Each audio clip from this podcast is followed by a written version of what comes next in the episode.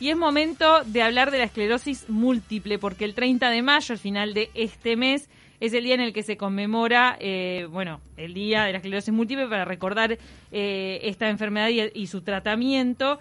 Y ahora estamos en contacto con la Asociación de Pacientes con Esclerosis Múltiple, con EMUR. Karina Barrera la representa. ¿Qué tal, Karina? Buenos días a todas. Gracias, Paula. Gracias, Camila. Gracias por acompañarnos. Bueno, comentábamos un, un poco al principio este, de que tenemos la, idea de que se ha avanzado mucho en el tratamiento de esta enfermedad desde hace unos años a esta parte. ¿Es así? Es así, sobre todo el tratamiento, no solamente eso, sino que eh, cómo llegamos al diagnóstico, porque la verdad que hay un, estigma bastante importante de quitar aquí en este en esta sociedad y contar esto, ¿no? Que la, patología es una patología inmuno, que, inmuno, que, se inmunodeprime, o sea, que quiere decir que se autoataca el organismo, es una patología del sistema nervioso central, o sea que afecta al cerebro y a la médula, pero también se ha, estigmatizado esta patología como que te digo, mira, tengo esclerosis múltiple y lo primero que pensás es, pa, pobre mina, está pasando mal. No, la patología se llegó a diagnosticar tan tempranamente en este país que ahora no, una persona que recién diagnosticada no pasa mucho tiempo sin tratamiento, que es lo importante, ¿verdad? Porque cuando vos tenés una patología como esta, necesitas un tratamiento efectivo que enlentezca tu avance y además este, te, te permita tener una vida normal y, una calidad de vida excelente, que es lo que sucede hoy en Uruguay. Claro. Llegar, eh, al, tratamiento es muy rápido, por suerte. Eh, lo que tiene esta enfermedad es que a veces manifiesta ciertos empujes.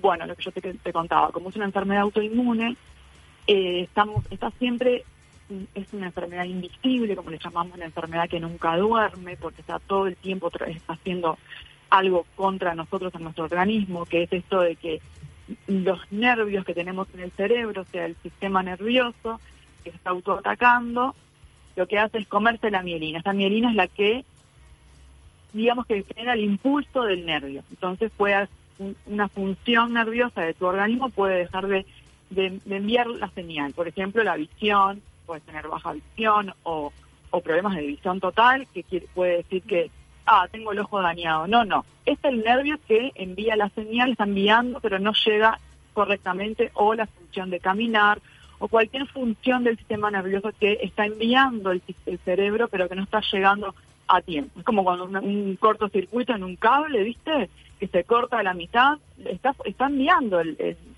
eh, la energía, pero no está llegando a, tiempo. Entonces, esa mielina que se, autocome el sistema nervioso, la, tenemos que, sustituir por algo. Y la verdad que hoy en día no hay una no hay una cura o no hay una algo que defina que bueno que podemos recuperar esa mielina ni natural ni artificialmente. Entonces, estos medicamentos lo que hacen es decirle al organismo, mira, tenés la mielina, no te ataques más este, y, la función puede llegar a retomarse en forma total o parcial. ¿sí? Entonces, esos son los empujes llamados de que tengo un empuje. ¿Qué quiere decir? Que estoy teniendo un síntoma muy agresivo en mi organismo y con determinados medicamentos se puede revertir totalmente o parcialmente.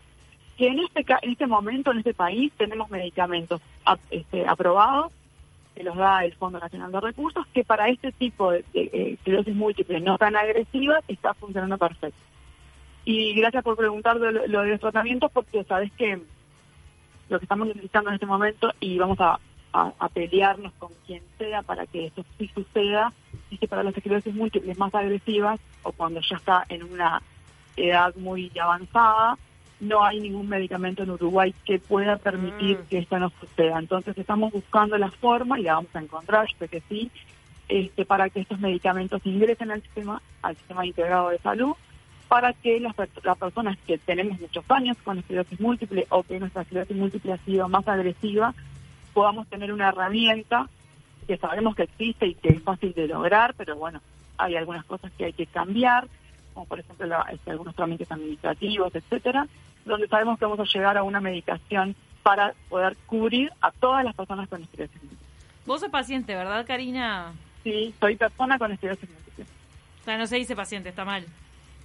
Bueno, sí, en realidad queremos cambiar eso, porque nosotros ah. no somos pacientes. Yo soy una persona activa. Yo soy una persona con esclerosis múltiple activa. ¿Qué es lo que queremos este, cambiar del estigma, no? Hacerte cargo, tomar las riendas de tu enfermedad, no importa cuál tengas. Ujú. Sabemos y, y entendemos que un paciente este, que es responsable, que es activo, que, que se hace cargo o que se pone en primera persona desde el primer momento, bien informado, este, donde busca la información en lugares reales y no acude solamente al doctor Google, por favor, no lo hagan. No. Este, tenemos las asociaciones de pacientes, claro, están para eso están las organizaciones de pacientes, para ¿Y que... cómo? Ahora, ah, ¿y, y tú a qué edad fue que fuiste diagnosticada? Yo tengo 41 y fui diagnosticada cuando tenía 32.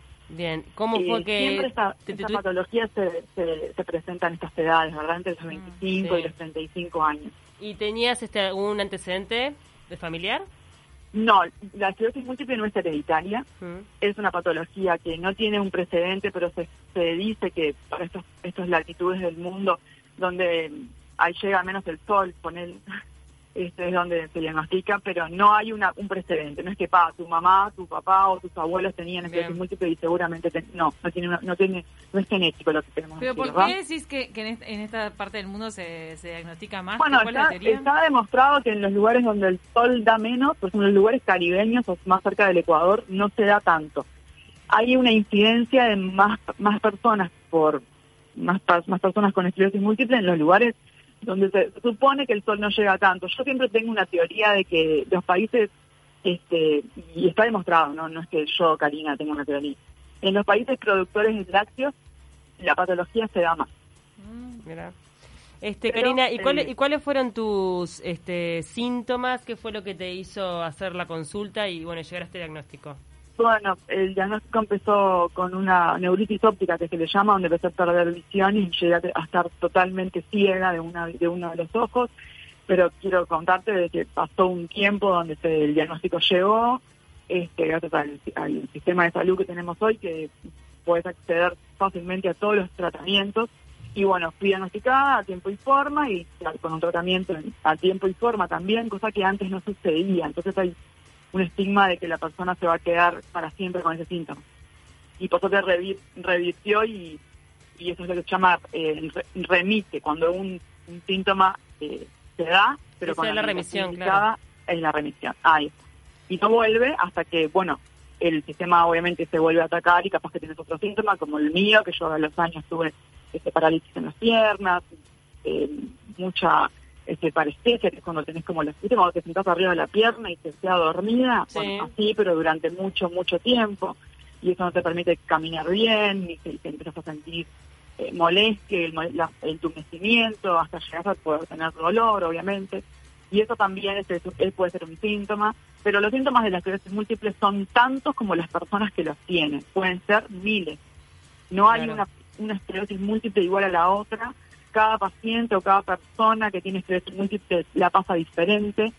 Sí hay un síntoma recurrente que, que, que por lo que hemos sabido, lo tenemos todos, es el, es el cansancio absoluto, este, este, esta fatiga crónica que se le llama, Ujú. pero que también se revierte este y que bueno, aunque te acostumbras, yo lo que siempre digo es que es, va mucho en el autoconocimiento. Una vez que tenés la patología, conocerte, conocer por dónde va a ir esa patología, sin miedo, sin negación, este, conociéndola bien y, y hablando de ella, este, es como podés empezar a tener una mejor calidad de vida. Claro, este, no, y, y lo, lo importante, como obviamente no, no es que se pueda prevenir, porque en realidad le toca al quien, quien le toca, es tener un diagnóstico temprano, ¿no? Eso es lo que puede marcar la diferencia. Exacto, marca, mm, puede no, marca la diferencia, Claro. porque aparte hoy los neurólogos del país están todos alineados y dan un tratamiento, o sea, una medicación acorde este, a esa a esa persona en el momento. Ya no esperan como hace, hace muchos años hace años atrás se esperaba un tiempo que tengas más de un empuje o más de un síntoma y después pa- capaz que pasaban años y tu patología estaba avanzando porque se ha demostrado que la esclerosis múltiple es una enfermedad progresiva, que quiere decir que está todo el tiempo está todo el tiempo progresando. Entonces hay que hacer algo a tiempo para que eso no suceda y puedas este, disfrutar de tu vida, de tu calidad de vida, porque es obvio que en la edad que te diagnostican, que es como te decía, entre los 25, hay menores también, ¿no? Mm. 25, 35 años es el margen donde recién se diagnostica y es donde estás planificando tu vida. Obvio. Entonces, eh, dar este, este, esta señal o este mensaje de que sí es una enfermedad que al principio te paraliza mentalmente, pero ¿qué pasó con estos del coronavirus, ¿no? nos pasó a todos, este, a los que tienen y no tienen enfermedades, te, paraliza, te da eh, incertidumbre en la vida, bueno, pero te dio para replantearte para dónde ir o para rearmarte o repensarte, este, y, y eso también pasa con, con hoy en día con, con el virus o, y también puede pasar con una patología como esta. Y bueno, no, no paralizarse, no tener miedo, acercarse sí a la, a la asociación de pacientes, que me gustaría decirles, chicas, que hoy EMUR está re, como que es como la, como la, como el virus, estamos re- rearmando, replanteando por dónde queremos ir, cambiarle la cara a esta, a esta patología de que se puede vivir una vida totalmente plena y queremos eso, de llegar a todas las personas con esclerosis múltiple. Así que si hay alguna persona ahí que nos está escuchando y todavía no, no se animó, ¿no? A acercarse a EMUR, es el momento. En, en redes sociales Este, están, es el momento. ¿verdad? ¿Cómo? Están en redes sociales, en obvio, en, en Instagram, en Facebook, estamos como Esclerosis Múltiple Uruguay, también en YouTube, que tenemos un montón de actividades, porque como bien dijeron al principio, se acerca el Día Mundial, que es el 30 de mayo, pero también tenemos el Día Nacional de la EM, que es el último miércoles de cada mayo, lo festejamos acá.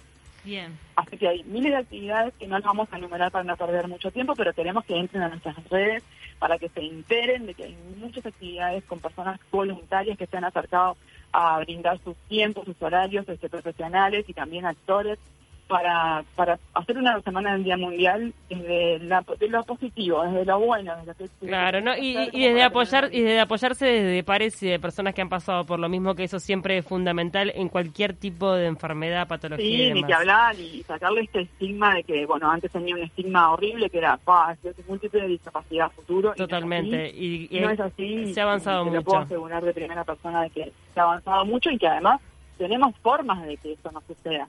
Por eso hay que acercarse a la, a la asociación y estar informados de primera mano, con información real, fehaciente, desde los profesionales, desde gente que tiene experiencia, ¿verdad? Karina, muchísimas gracias por estos minutos. Invitamos a toda la gente que esté interesada que lo siga por sus redes sociales. Este, que, que recuerden obviamente que el diagnóstico precoz es lo que marca la diferencia y esperemos también que ese medicamento tan ansiado para las personas que tengan esta enfermedad avanzada pueda llegar a nuestro país. Te mandamos un abrazo Que grande. así sea, gracias por el tiempo, chiquilinas, beso grande.